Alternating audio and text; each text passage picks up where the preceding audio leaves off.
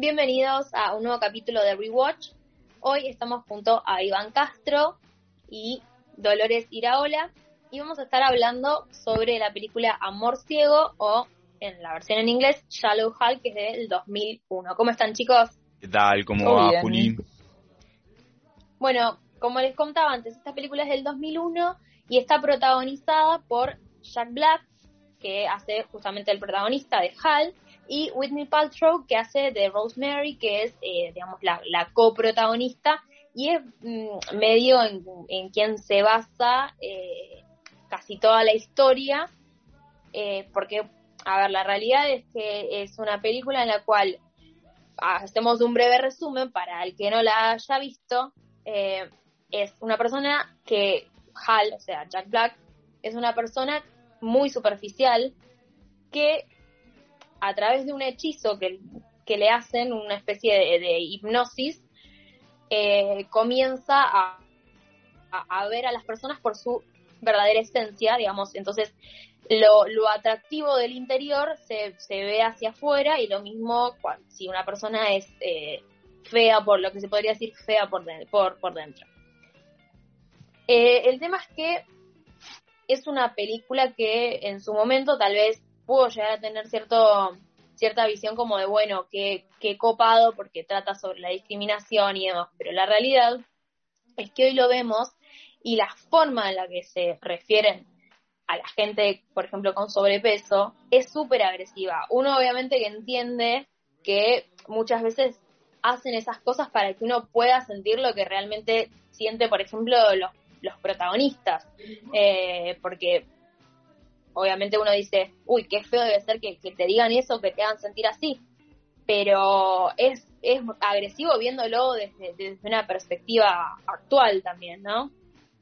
Claro, sí, o sea, a ver, la, esto que decías, las intenciones de la película eh, eh, eran buenas, creo yo. Me, me da la sensación cuando la vi, pero lo ves 20 años después y es muy duro cómo, cómo se trata el lugar de una mujer eh, que está dentro de los cánones de belleza y cómo se trata una mujer que no respeta esos cánones de belleza. Entonces, eh, bueno, si es linda, es o, es una forra y es muy boluda y si es fea eh, eh, es buena porque no le queda otra básicamente Claro, bueno, de hecho, en una parte de la película, justamente el, el amigo del, protagonista, que es Hal, eh, hace un comentario similar, como diciendo, eh, si es si es linda, si es hermosa, no puede ser tan buena. claro le dice sí acá tengo anotado lo que vos decís le el Jack Black le habla al amigo y le dice es increíble que una chica tan linda puede tener esa personalidad y él le dice es el síndrome del patito feo probablemente fue fea hasta los 15 años y así desarrolló una personalidad fuerte. Claro, bueno, es ahí se, se, se afianza también el estereotipo, o sea, como, como decíamos antes, no es que tal vez haya tenido una intención mala la película en su momento, pero sí, viéndolo desde ahora, es como que se, se toma ese estereotipo de si es buena, tiene, eh, perdón, si es eh, fea o no cumple dentro de los cánones de belleza, tiene que ser buena o no sé, como en el caso de, de, de esta chica, de que por ejemplo hacía caridad, que ayudaba a los niños eh, enfermos, que trabajaba en un hospital, entonces es como, ah, Claro. bueno, eh, no, no, no puede ser linda y, y digamos, y mala, ¿entendés? perdón, linda y buena, tiene que ser, si es fea, es buena, si no, no, entonces es como Sí, que, que entras en, en un, en un blanco y negro que no, no es así. totalmente. Inclusive hay otra escena en la que también hablando con su amigo, creo que se llama Mauricio, eh, Hal le dice, bueno, le está, le está diciendo que como que no puede creerlo, ya cuando, cuando se revela lo que le había pasado, no puede creer lo que le estaba pasando, y de hecho Mauricio le repite, ¿no te diste cuenta? Todas eran buenas, todas eran simpáticas, todas eran divertidas, ¿cómo no lo viste? Y él es como que dice, wow, tenés razón, o sea, nuevamente, como dicen ustedes, refuerza estereotipos, y de hecho la película, eh, como, dice, como comentabas vos antes, anterior, anteriormente, Juli, eh, es bastante extremista, eh, o, o como dicen fuerte, y inclusive no sienten que es como que hace eso constantemente, reforzar estereotipos. Em, todo, o sea, todos los, este, es como que agarró todos los estereotipos y dijo, vamos a reforzarlos. Tal cual, inclusive cuando, por ejemplo, Hal está hablando con Rosemary y ella, él le está diciendo como que es muy linda y, bueno, otras cosas y ella en un momento le dice, bueno, para, yo sé lo que soy, sé lo que no soy y en un momento le dice, no me molesta ser la chica simpática, la chica que tiene muchos amigos pero que ningún amigo la ve como linda y cuando volví a escuchar eso en el guion y esa escena me acordé que es algo que la tele como que nos muestra constantemente, no sé, desde los dibujitos hasta las series, siempre hay como una amiga ahí que por lo general no, sé, no está en los canones. El otro día me, me apareció de, por ejemplo, las series de Disney Channel que se refuerza mucho eso, que está poner la protagonista, que es la típica linda estereotipada, y después siempre tiene una mejor amiga que no entra dentro de los cánones de belleza, pero que es la copada, la que se lleva bien con todos. Y vos decís, pará, y te pones a pensar, viste, en todas las series y decís como, uy, sí, mal. Y, y eso está como, como siempre muy, muy marcado, ¿entendés? Es como, bueno, la protagonista es la linda y la otra no tiene que opacarla, no tiene que, digamos, salir de, de, la amiga, ¿entendés? Como, bueno, y ella es la que se lleva bien con todos, pero nunca, nunca triunfa, digamos, en cuanto a, por ejemplo, al amor o o si no se lleva bien con los pibes, pero ninguno le da bola y ese tipo de cosas. Sí, te pones a pensar un segundo en todo lo que hemos consumido de chicos y, yo la verdad que, me horrorizo, sinceramente. Sí, es terrible. O sea, piensen qué tan establecido está que cuántas veces escucharon decir eh, la frase de era copada o era copado cuando le preguntan qué, y qué onda por cierta persona. Eso lo resume todo. Mal, bueno, y hay otra cosa que pasa en la película sobre esto que, que lo pensaba recién, ¿no? Que estos estereotipos solo los ponen en, están más vinculados a las mujeres, porque si ves a, Jack Black, está muy alejado de ser el, típico hombre hegemónico, pero actúa... Sí, lo mismo. Y de hecho también, por ejemplo, cuando, eh, cuando ellos van a la casa de los padres, que, eh, digamos, el padre directamente como que le dice a Jack Black, eh, yo sé que, como diciendo, yo sé que vos no la querés, que en realidad le estás haciendo el cuento porque mirala de lo que es. Y vos decís, primero que es horrible que un padre hable así de su hija, o sea, no tenés ni esperanza de que pueda llegar a estar con alguien porque ya de por sí, si vos consideras que ella es así, o sea, ¿qué va a pensar ella de sí misma, no? Y después eh, el hecho de que él considere como, ah, no, bueno, mira lo que sos vos y lo que vas a, o sea, como diciendo, digo, no, Jack Black tampoco es Brad Pitt ni, ni nadie como para, igual, o sea, digo, la belleza es subjetiva, pero lo que vamos es como, se pone como si él fuese el, no sé, la persona más bella del mundo, cuando en realidad él está súper alejado de los estereotipos de belleza. Sí, y inclusive que se comparen como niveles, ¿no? Como si, no sé, uno tuviese permitido o tuviese eh, disponible cierto acceso según, como dicen, cánones de belleza. Eh, igualmente en la película también a Jack Black en un momento se le dan un par de palos en ese sentido, como por ejemplo cuando los compañeros de trabajo en un momento le dicen, bueno, che, para vos siempre buscas mujeres que la realidad es que son inalcanzables para vos. Medio como que lo, y el chabón, viste, se queda como diciendo, ¿qué me están diciendo? Y, o sea, claramente le dicen, vos no sos un Brad Pitt, lo mismo están diciendo ustedes, o sea, no puedes apuntar a eso, tenés que mantenerte a un nivel al que, que, sea el mismo que el tuyo.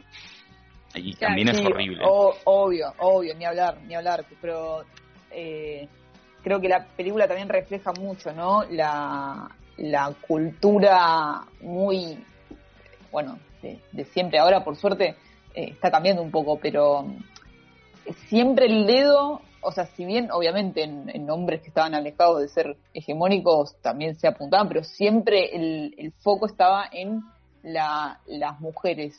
Eh, de hecho, vos ves la televisión en, en los años 2000 y casi no hay mujeres gordas, o sea, son de siempre hecho, chicas. Vamos, vamos a ser, vamos a ser sinceros, la persona que interpreta a una persona gorda en realidad es Whitney Paltrow que no, no, no sufre de obesidad ni tiene ese, ese digamos, esa, ese tema. Entonces, No, claro, digo, completamente, para nada, que- ahí lo tienen, tal cual. Claro, ¿entendés? O sea, y es como, bueno, igual sí, tenemos que poner a, a la linda, ¿entendés? No podemos poner a una piba que efectivamente eh, sea así, ¿entendés? Tiene que, le tenés que poner un traje y hacerla obesa para, para que sea, bueno, el chiste y reírte un rato, pero la verdad es que después la mina termina siendo una bomba. Entonces, es como, no sé, es como, por ejemplo, ahora que se, se habla mucho también, por ejemplo, de los, de los casos en los que se pone a, a, a una mujer o un hombre para actuar de una persona trans, por ejemplo. Y la realidad es que para una persona trans no hay nadie mejor que, que lo haga una persona trans, o sea que la Claro. realidad es que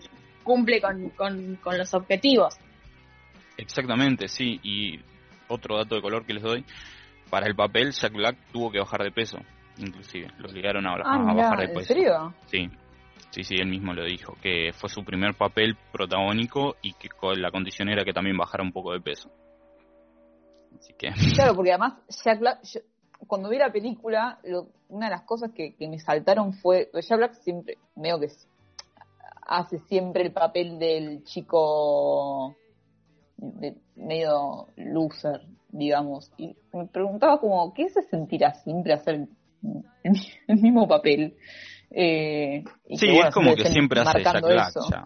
digamos. Siempre hace Claro. Jack Black. Yo- a mí cae muy bien igual él como, como figura pública, ¿no? Pero bueno, siempre hace, siempre es el mismo personaje, digamos la verdad. Sí, Tal no, no tiene, no sale de, de, de su creación, digamos, o sea, que de- después te podés matar de risa con lo que hagan las películas, pero no, no, no tiene nada tal vez innovador que vos digas, uh, en esta se lució porque alta, alta actuación, o sea, te, a- obviamente que igual para mí hacer reír una persona es súper difícil, porque yo creo que si puedes hacer reír a alguien, puedes hacer de todo. O sea, Sí, Bueno, Pero- ¿sabes? yo tengo la misma, la misma teoría, de hecho hay ejemplos sobran, yo creo que sí, los mejores actores, por ejemplo, Jonah Hill, que siempre estuvo mucho tiempo siempre haciendo siempre el mismo papel, cosa que no le gustó una, una mierda, eh, Mm. lo dice recién ahora, que era una persona muy, depresi- muy depresiva, siempre hacía el mismo papel del, del chico gordo, feo, pero gracioso, y después lo ves en películas como Moneyball o en la serie esta Maniac, haciendo un papel totalmente diferente y yo, o sea, me quedo totalmente pasmada de la, de la calidad de la actuación. Lo mismo con, Claro. con Steve Carrell. Eh, Ah, son- también. sí, si podés hacer una buena comedia, definitivamente podés hacer un muy buen drama. Sí, eso es verdad. Mal. Sin más lejos, el capítulo anterior teníamos a Jim Carrey, es Jim Carrey, Claro, sí, justo- sí. el lema de, de la comedia, y demostró una actuación increíble en, en la película, haciendo un tipo depresivo. Bueno, es verdad, pone, bueno, sí, si- yendo a poner, si quieren, a, a lo nacional, Franchella, por ejemplo, siempre que se dedicó a la comedia, digo, al, no sé, a los casados con hijos, este, ponía Sí. Franchella y demás, y después cuando actuó en El secreto de sus ojos fue como la revelación, porque la realidad es que nadie se lo imaginaba como un actor, no, no, no quiero decir serio, porque es un actor serio, porque para, pero a lo que voy es para un actor de tal vez otro perfil, y sin embargo, en, en la película la rompió, y le fue re bien. Entonces, yo creo que la persona que tiene la habilidad para hacer reír a otro puede hacer sentir cualquier emoción, porque hacer reír a una persona es para mí es muy difícil. Es muy tener complicado, sí, ni hablar. habilidad, porque no es solamente hacer un chiste, es saber cómo hablar, las caras, o sea, son un montón de cuestiones que tenés que tener habilidad para, para saber llevarlo a cabo. Pero además hay otra cosa, no sé si tendrá que ver, lo pongo en la mesa también para debatir, que muchos comediantes, de hecho, me atrevo a decir la gran mayoría, es gente que puertas adentro es muy depresiva y que canaliza medio la depresión mediante la, la comedia, ¿no? Entonces, quizás también puede, puede estar vinculado a, eh, bueno, soy una persona muy depresiva, entonces puedo hacer un muy buen, muy buen drama. eh, Mal. Digamos. sí, eso puede Sí. ser también.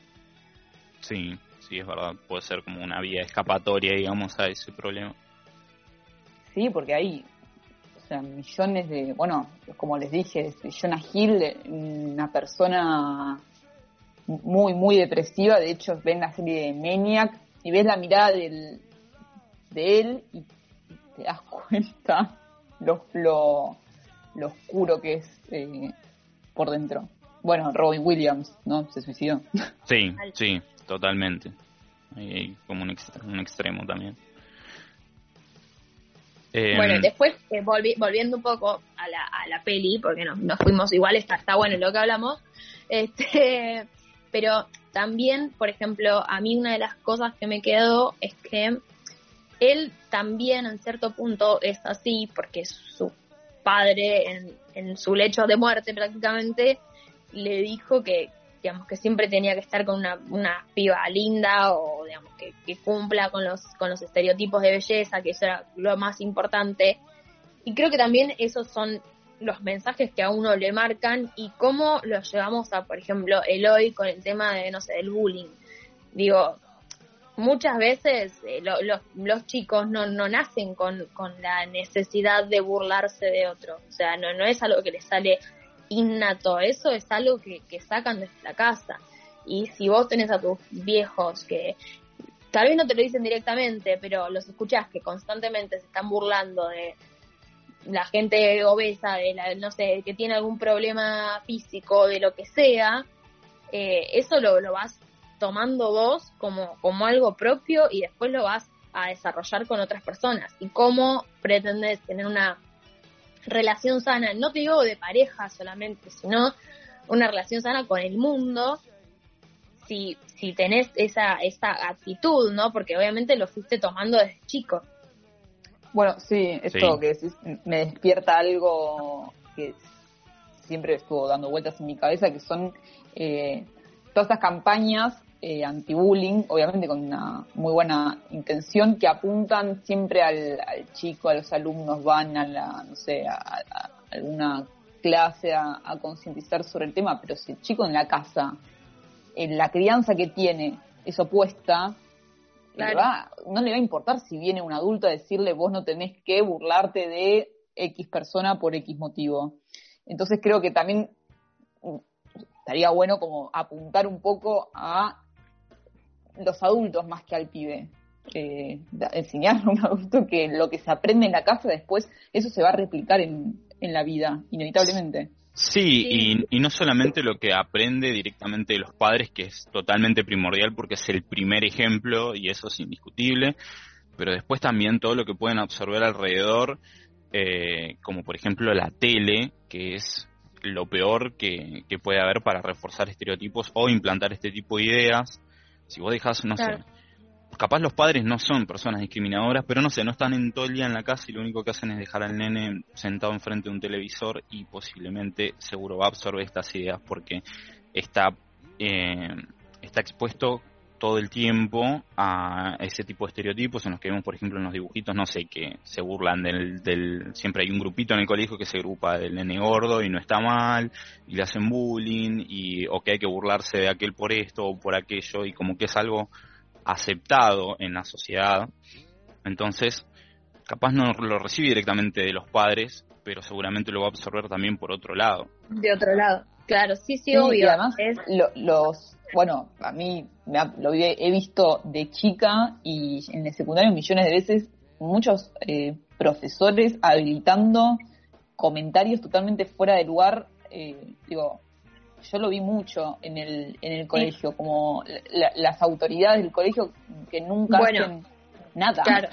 Sin ir más lejos, yo les, cuento una, una incidencia de, de cuando yo iba al colegio. Eh, la teníamos una profesora de educación física que eh, básicamente ella te mandaba a correr, o sea, mandaba a correr a todas, se tiraban el pasto a tomar sol y mientras se tiraban el pasto charlaba con la compañera burlándose de una chica que era un año más grande que yo, que tenía obesidad y se la pasaba riéndose. Y vos pasabas por atrás, porque obviamente corrías en lo que sería el círculo del campo de deportes, pasabas por atrás y ellas sin ningún tipo de filtro ni nada por el estilo se reían.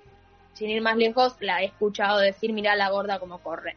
Entonces, digo, si ya de por sí tenemos esa, esa bajada de línea de los profesores de que tengan esa, esa crítica y esa, y esa mirada sobre, sobre el cuerpo de, un compañero, eh, también es muy difícil eh, poder llegar a lo copado, porque no tenés un freno ni, ni del colegio, ni de la tele, ni de tus viejos, ya está, o sea, vas a terminar siendo una mierda de persona. Claro, sí, ni hablar. Qué, qué, qué fuerte lo, lo que contás. Yo lo que, lo que he visto no era tan extremo, pero sí profesores que nunca le ponen un freno a un pibe que hace un comentario de mierda eh, en clase o a alguien que claramente, o sea, es muy es muy evidente cuando una persona sufre bullying. Entonces, no tenés, si no tenés autoridades que, que puedan armar un, espacio de, contención y que también frenen eh, este tipo de, de, actitudes, y sí, el bullying va a seguir existiendo por más campaña que haya. Vos al pibe, digo, podés hacer una campaña y decirle a los chicos no hagan bullying, pero creo que la, el, la clave, el eslabón más importante está en otro lugar. Más que en la campaña, ¿no? Sí, totalmente. Eh, bueno, después también eh, otro de, los temas con respecto a, la película es que eh, Hal, digamos, pasa de, el rechazo a una, tal vez una chica que, que no le gusta o que, que le parece eh, desagradable según sus palabras, pero cuando ve una piba que le gusta y que entra dentro de sus cánones de belleza, eh, prácticamente pasa al acoso, o sea, como que no tiene un, término medio, entonces es o, te rechazo completamente o ya paso al, acosarte y al estar tipo encima tuyo, gede, con tal de que, de que me desbola, ¿entendés? Claro, porque algo que tiene el personaje, lo nefasto que, que es en, en lo superficial, es que ya no lo único que le importa al tipo es cumplir con su objetivo de, de tener una mujer, digamos, con todo, que cumpla todos los canones que le había dicho el padre y se ciega completamente en eso, al borde de, como decís vos, Juli, volverse eh, ya prácticamente un acosador el chabón. Y lo exponen, por ejemplo, igual más allá de que lo vemos todo el tiempo en la película, ¿se acuerdan que él tiene una vecina que vive enfrente de su departamento? Sí. Que él la invita a salir y, en un momento la piba lo rechaza, le pregunta por qué y le dice que simplemente no se sienta atraída hacia él. Después vieron que como que ella empieza a, a prestarle atención cuando él ya está saliendo con, con Rose y empieza como a invitarlo a salir, como que lo busca para hablar y demás.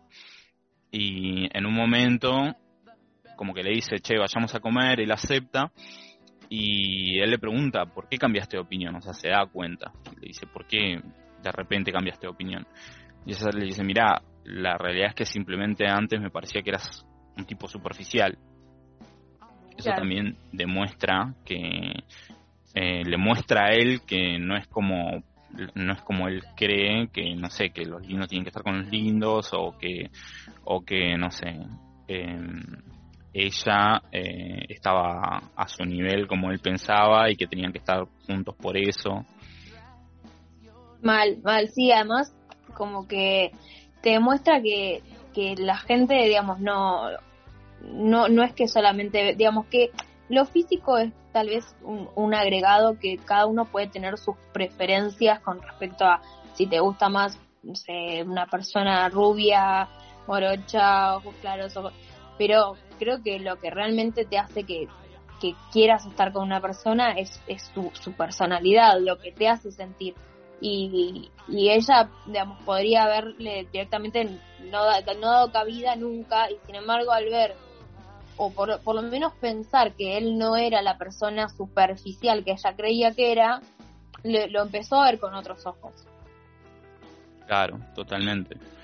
Eh, y bueno, además sí es como decís vos, Juli, la, la película expone esto de que lo importante también está en, en cómo es uno mismo, no solamente lo físico. Y además no nos olvidemos que, que lo que consideramos belleza, o sea, si nos ponemos por ahí un poquito más filosóficos, ¿qué es belleza? Básicamente igual la mayoría, y se lo dice en un momento el, este gurú que le da la visión, es lo que te impone la sociedad, lo que te dice la televisión, lo que te dicen las revistas, es lo que venimos absorbiendo durante años, generaciones y generaciones. el momento histórico, digo, en un momento de la historia era considerada la belleza, por ejemplo, que una mujer, eh, digamos, sea, digamos, gordita, porque eso representaba que eh, era de una buena familia, porque podía comer bien y porque, no sé, bueno, un montón de cosas.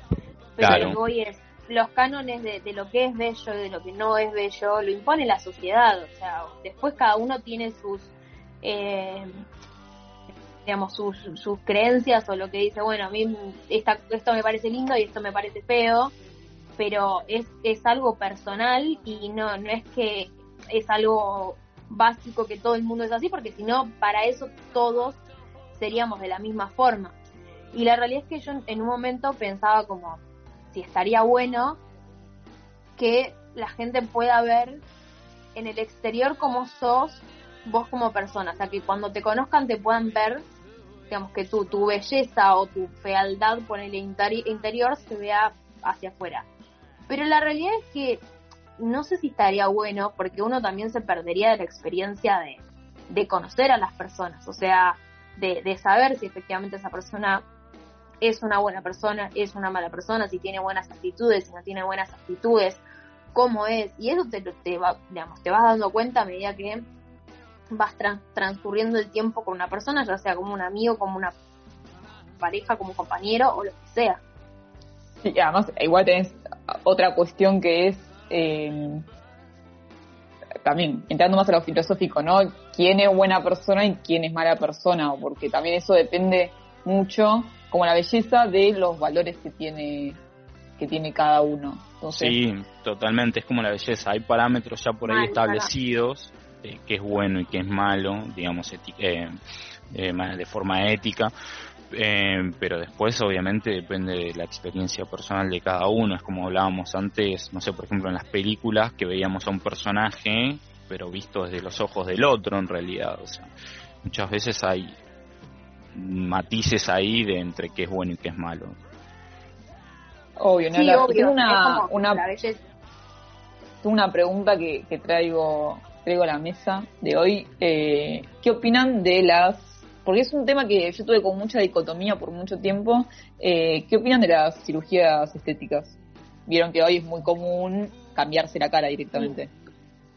Eh, yo tengo un pensamiento, sinceramente no, yo no me lo haría por una cuestión de que la verdad es que siento que someterme a una cirugía, digamos, poner en riesgo mi salud por una cuestión estética no lo vale. Pero también siento que a muchas personas tal vez tienen cuestiones, eh, digamos, personales, o sea, no sé, me molesta mi nariz, no sé, la, típica de las mujeres, las lolas, o digo, son tal vez complejos que si vos los podés solucionar y a vos te va a hacer felices, no para cumplir la necesidad de otros, sino porque a vos te va a hacer feliz verte de esa manera, para mí, mientras lo hagas de forma, digamos, eh, que lo haga, que te asegure de que sea con una persona eh, correcta, digo, que no te metas en cualquier sucucho, que te cobren dos Claro, exacto, o sea, mientras lo hagas seguro y que sea, ponele, bajo tu voluntad, me parece bien. Yo creo que hay una cuestión de de que también se empuja mucho a que te, hagas a nueva, cuando la realidad es que a veces no es necesario, o sea, de nuevo, es como, yo creo que si vos decís, che, esto la verdad lo, lo siento así porque no sé, yo la verdad nunca en mi vida me gustó mi nariz y necesito operármela porque si no, no voy a ser feliz. ¿Es un bajón que tu felicidad dependa de tu nariz? Sí. Pero si a vos te vas a ser feliz y lo podés hacer y podés juntarlo ahí te podés hacerlo en un lugar seguro, hacelo porque a vos te va a dejar tranquila o tranquilo y vas a estar contento con eso. Pero que tu felicidad tampoco dependa de otros. No es, bueno, lo hago porque si no, no me, no, no sé, no me voy a poder poner en pareja o porque no voy a conseguir a alguien. O sea, hacelo porque a vos te guste porque vos te hace feliz. Pero yo creo que hay un límite entre, bueno, me, me, hago un retoque en la nariz y me hago la cara nueva y soy otra persona. Claro. Sí, totalmente. Yo comparto como Juli. No, no me practicaría una cirugía estética y realmente no lo comparto. Pero si, eh, es como dice ella, si realmente te afecta tanto y, y bueno, vas a satisfacer, no sé, ese complejo que tenés con vos mismo, eh, bueno, está bien. Ahora si ya vas por simplemente por eh, alcanzar estos, como decimos, canones de belleza que te vienen poniendo desde chiquito, porque no sé, cuando eras chiquita tenías la colección de Barbies en las que veías que todas son súper esbeltas, con muchos pechos y culo y, demás, o lo que te muestra también las modelos y la tele, y bueno, ya me parece que eso es otra cosa. Eh, y además es tristísimo que en la actualidad todavía haya muchas sociedades que lo tienen súper absorbido eso. No sé si tanto acá, pero por ejemplo Venezuela es uno de los países del mundo que más operaciones tiene eh, de este tipo por año, porque también las mujeres como que lo usan para, no sé, salir de, otro tipo de, realidades en su sociedad, como pobreza o, cosas así, por ejemplo. Claro, y además hay, hay algo que, digo, nunca, o sea, si vos te pones a pensarlo, nunca vas llegar, porque digo, hoy, no sé, te operás la nariz para hacerte la más respingada y dentro de dos años se usa que la nariz sea más ancha porque está de moda o no sé, viste cómo pasa con las cejas que un año están de moda las cejas finitas, el otro año están las cejas gordas y así sucesivamente. Después un, un, año se usa que los labios sean anchos, después otro año que los labios sean finitos y así digo que hay con un montón de cuestiones. Entonces nunca vas a llegar a cumplir con los cánones de belleza. O sea, si vos querés cumplir algún deseo personal tuyo, a mí me gustaría tener los labios más gordos porque, no sé, me gusta a mí y me hace sentir feliz y es lo único que me va a hacer sentir feliz, hacelo, pero digo, no lo hagas persiguiendo un estereotipo o un, o un modelo, porque la realidad es que el modelo te va a cambiar todos los años y vas a pasar todos los años en el, en el quirófano. Sí, hay algo eh, a esto bueno, que les decía, que yo siempre tenía una dicotomía sobre qué pensar sobre, las cirugías, y una vez escuché una periodista de redes argentina que se llama Mike Pistiner, que opinaba sobre las cirugías y decía algo parecido a lo que dice Juli. Ella contaba en su experiencia de que siempre se quería como que se quería operar la nariz, qué sé yo, tenía estaba a punto de hacerlo y después en un punto se dio cuenta de que o sea, hoy iba a ser la nariz y mañana iba a ser otra cosa y que se iba a meter, porque las cirugías también son adictivas, ¿no? Que se iba a meter en, en un círculo vicioso de nunca estar satisfecha.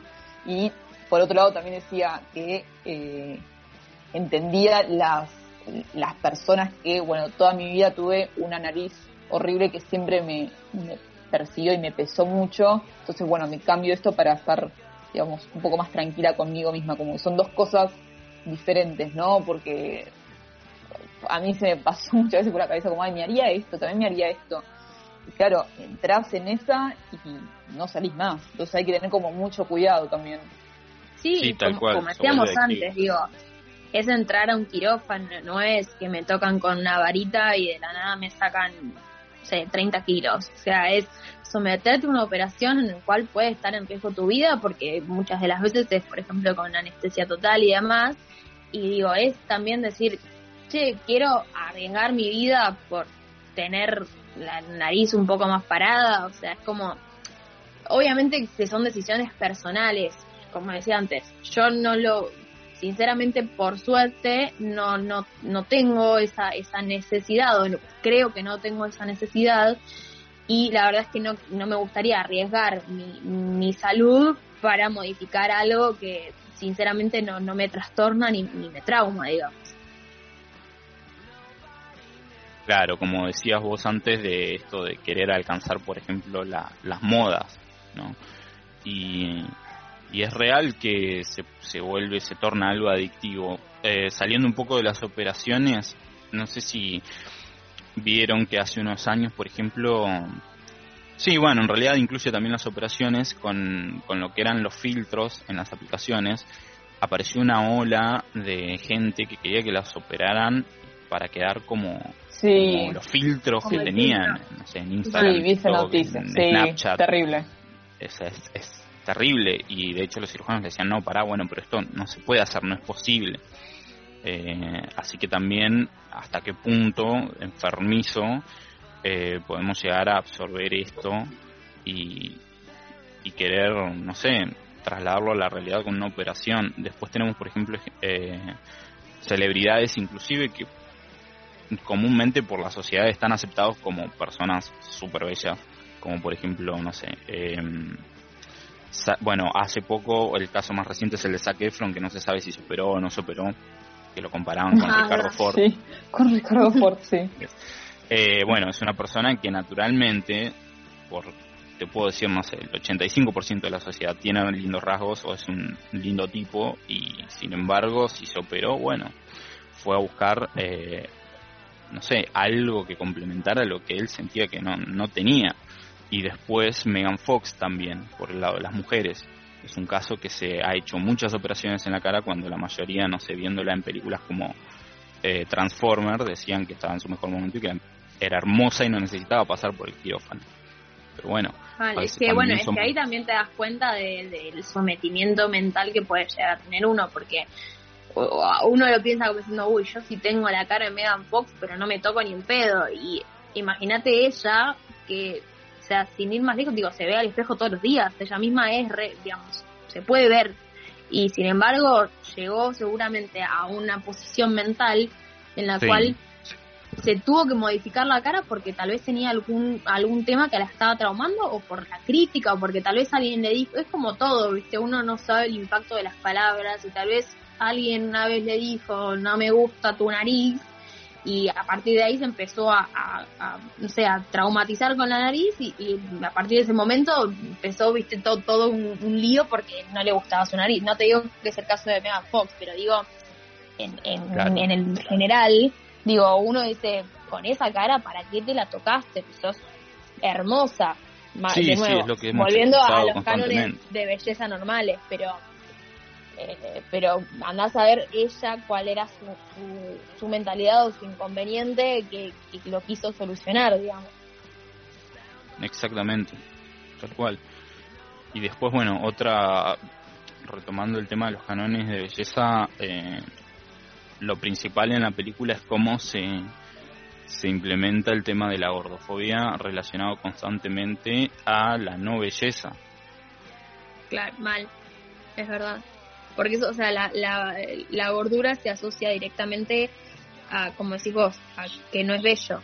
Cuando en realidad, ¿quién dice que si sos gordo no sos, no sos lindo? ¿Entendés? O sea, es como, ya directamente es gordo feo. Es como, como decíamos antes, si es, buena, es gorda, si, si, es mala, es linda. Es, es igual, es como es gordo feo. No, no tiene una un análisis como mucho más profundo, digamos. Claro. Sí, es una ecuación muy básica.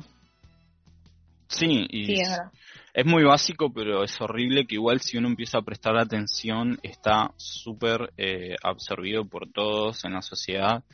Algo, por ejemplo, que estaba pensando hoy era ahora con la pandemia. ¿Cuántas veces escuchamos el no, cómo voy a engordar ahora con la pandemia? O cómo engordé esto, cómo, cómo estoy. Bueno, de hecho, no sé si, digo, yo lo, he escuchado, eh, que me lo han dicho a mí directamente, que me digan, tipo, sos linda de cara.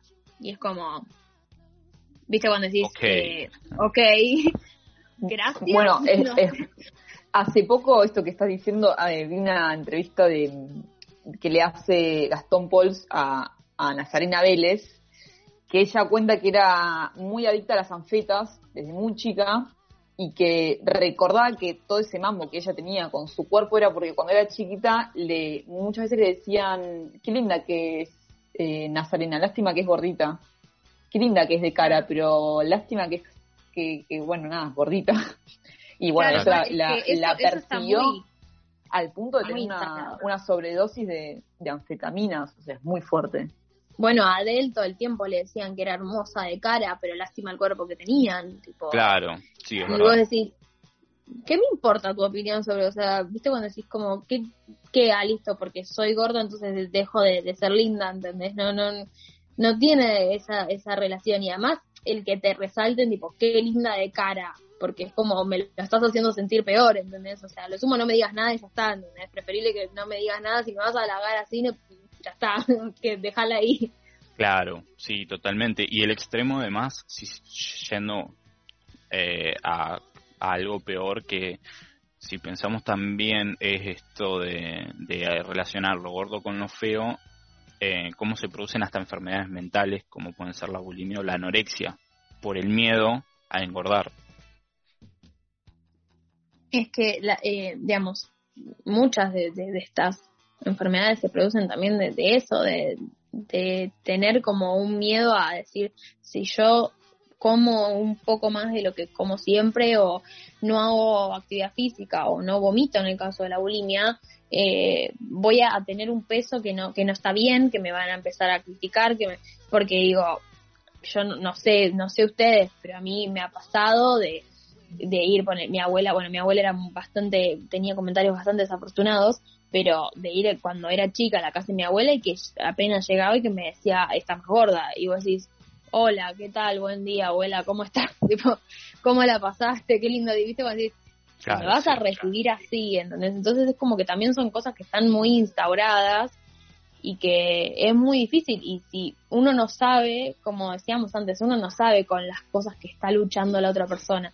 Uno no sabe cuáles son sus miedos, sus, sus, sus este sus paranoias, si se quiere decir de una forma, y si vos vas y le decís, además es algo que, digamos, se puede evitar. La otra vez veía, eh, digamos, que, por ejemplo, si vos le querés hacer un comentario a una persona, tenés que pensar si lo puede solucionar en menos de 10 segundos. O sea, por ejemplo, si vos ves que la persona tiene una lechuga en el diente, vos le podés decir, che, tenés una lechuga, la persona se lo saca y en menos de 10 segundos lo puede solucionar. Si no es algo que pueda solucionar en menos de 10 segundos y es algo sobre su aspecto físico, no se lo tenés que decir.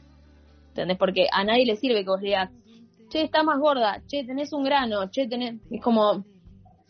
Y, o sea, ya sé, tengo espejos en casa, no soy Drácula, me puedo ver, ¿entendés? O sea, ¿para qué me vas a contar lo que yo ya veo, ¿entendés? Sí, es como señalar el defecto únicamente, o sea, el, único objetivo cuando hacemos eso, eh, creo que todos lo hemos hecho alguna vez y es horrible, eh, es pura y exclusivamente exponer que hay un defecto. No, no, hay, no hay absolutamente nada porque no estás dando una solución ni, ni al contrario estás dando una palabra de aliento o algo así. Sí, sí, olvídate, o sea, no, la, los creo que lo, lo tenés que pensar de esa forma. La persona lo puede, si vos le haces un comentario sobre su físico, la persona lo puede solucionar en el momento. Si lo puede solucionar en el momento, le estás haciendo una gamba, porque tipo, che, te quedó pegado algo en el pantalón, che, listo, lo saco en el no sé, uh, te olvidaste de sacarle el precio, lo que sea. Son cosas que se pueden solucionar.